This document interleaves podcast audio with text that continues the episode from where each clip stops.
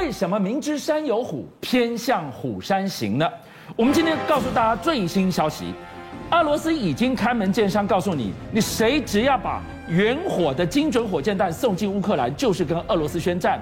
而最新消息告诉我们，拜登已经拍板了，送进去，送或不送火箭弹，这真是一盘险棋呀！到底美国怎么盘算的？原来在乌克兰之外。他更担心另外一座战场。事实上，对于普京的那样一个叫牌，哎，有很多人就觉得说，哎，拜登是不是会怕？你知道吗？因为他居然在最近的时候有一次谈话讲说，这个俄罗这个乌克兰的泽伦斯基不是一直希望海马斯多管火箭赶快就送进去啊？是。结果没有想到，拜登居然讲说，哎，我不会提供给你乌克兰可以攻击到。俄国境内的武器，哎，是吗？我犯不着为了乌克兰把自己推到火线边缘呢？对，但问题是你光去想，你就觉得这个话会有点怪怪的，你知道吗？因为武器不管射程远近，我只要摆的距离近一点，那我就可以打到俄国的境内了嘛。而且再就是，哎，虽然你普你这个这个拜登是这样讲，可是大家也发现到说，哎，支援乌军的这个所谓海马斯的这个多管火箭了，你可以看到这一辆一辆一辆辆。居然都在船船舱里面已经排满满了！哇，我们独家给大家看到的这一张画面就是最好的证明了。哎，所以你的意思是说，嘴巴讲说我不会，我不会提供这种火箭弹送进去，可是不要看他讲什么，你看他做了什么，他实际已经送进去了。而且其实你只要关注我们这个节目的观众朋友，你就会发现到，海马斯多管火箭基本上它就是一个发射的载具。重点不是那个火箭车啊，那重点是什么？重点是里面的炮弹嘛。哦，如果因为海马斯它其实强调就是我可以搭配多种的弹药哦，所以我要打近的我就装近的火箭弹，我要打远的我就装什么？我就装精准导引弹进去啦。它可以打多远呢？所以你看哦，现在美国大家已经确定提供给乌克兰哦，GMLRS 的所谓的精准导引弹，这里面它的射程大概是在六十四公里左右，而且你知道吗？其实如果它再加上这个增程型啊或其他的方式的时候。火箭弹一换上去，打到超过一百五十公里没有问题哎！哇，一百五十公里，我要是靠近边缘再往前推一点，就飞进俄罗斯境内了。火，所以说，今天如果美国把这个海马斯发射系统给布进了乌克兰，是天天睡不好觉的会变成普丁哎，因为他永远不会知道我今天装在里面的到底是只有六十四公里的，还是一百五十公里的，是还是可以打到三百公里远的火箭弹呢？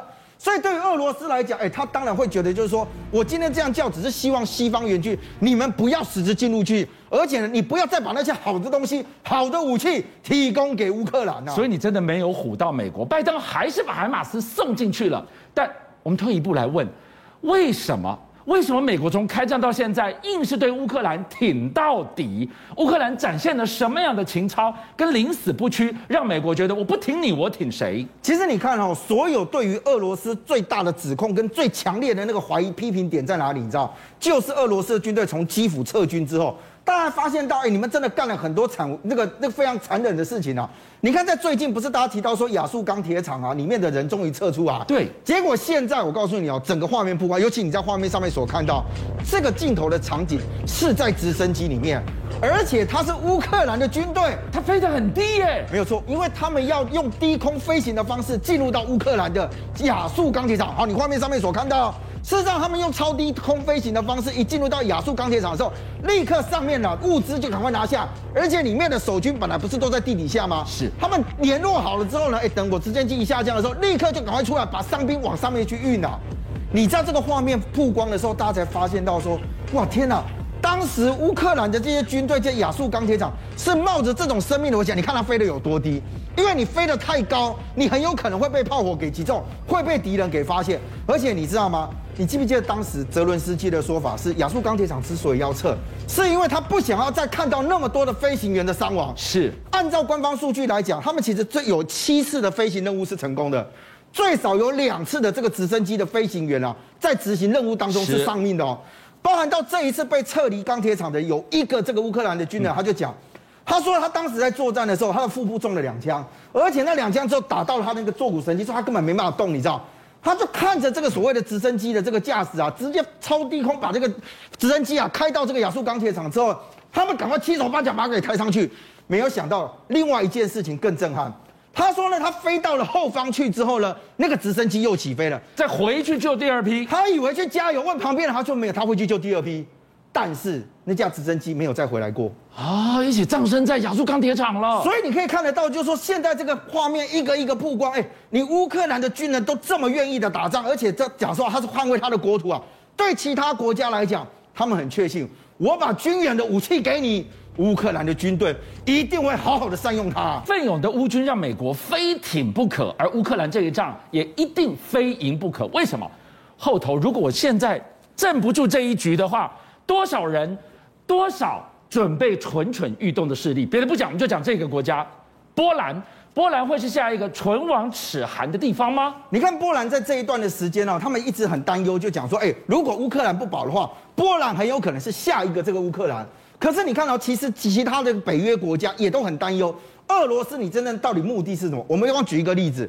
你在画面上面所看到这个画面，这个女生啊，她其实是非常亲克里姆林宫的一个主持人，叫做斯卡比耶娃。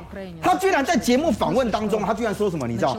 她说：“我告诉大家啦，其实呢，对于所谓乌克兰的所谓的这个所谓的特别行动，早就该结束了。你以为他要停止战争吗？她说没有。她说第三次世界大战已经开始了。称呼这个是第三次世界大战，这么狂？哎，不止狂，他还讲说是。”俄罗斯要对的那个对象是什么？北约的国家。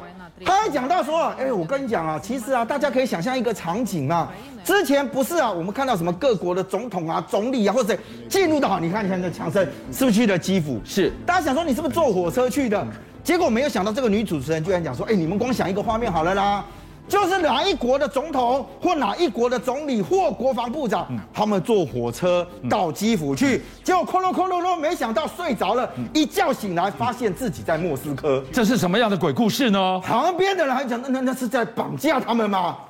他就这种讲法，你知道吗？所以呢，哎，现在就问题来了。你俄罗斯到底抱着什么心态？你哎，难道这个乌克兰不是你整个战争最终的这个目标？你要把整个的军事给扩大化吗？你要让一张骨牌一张骨牌继续倒下去？所以现在对于这些北约国家来讲，因为他们过去哦，老实讲，有很多国家跟俄罗斯关系非常亲啊。是。就像你刚刚讲这个波兰，波兰以前它的所有的军系的东西啊，基本上都是从俄系的都一直传承下来。对。那这一次因为乌克兰的这个战争里面，波兰现在有一个说声音啊，说我们要把我们军事啊去俄罗斯化。他开始跟美国购买 M1 的这个战车之外，他现在讲说，哎，他们想要跟韩国购买 K2 的黑豹战车啊。那当然了，大家会讲说，哎，那你战车不都是这样子？比如说以韩国来讲，他自己本身还他当然有一些这个越野的能力啊，甚至讲说他有这个所谓的智慧攻顶弹。这个老实讲，这个要稍微介绍一下，它蛮特别的哦。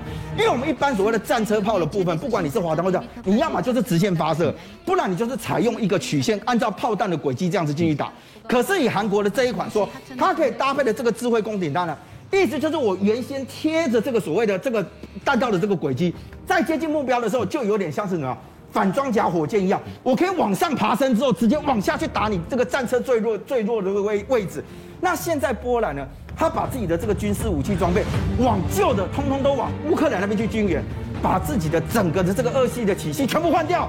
那你想想看，他们是不是也想要摆脱俄罗斯的控制呢？所以回过头来，乌克兰要守住，波兰才能守得住。如果失去了这两张骨牌，观众朋友。现在的中东。也蠢蠢欲动了吗？所以对美国来讲，他必须要看的是整个全世界的态势。如果我今天把所有的兵力全部往乌克兰这边挤，哎，其他地方开始就有问题了。那美国，你有能力多线作战吗？我们先回来看这个地方哦。事实上呢，在伊朗这里啊，也发生了一件事。你在画面上面所看，这是伊斯兰的这个革伊斯兰的这个所谓革命卫队。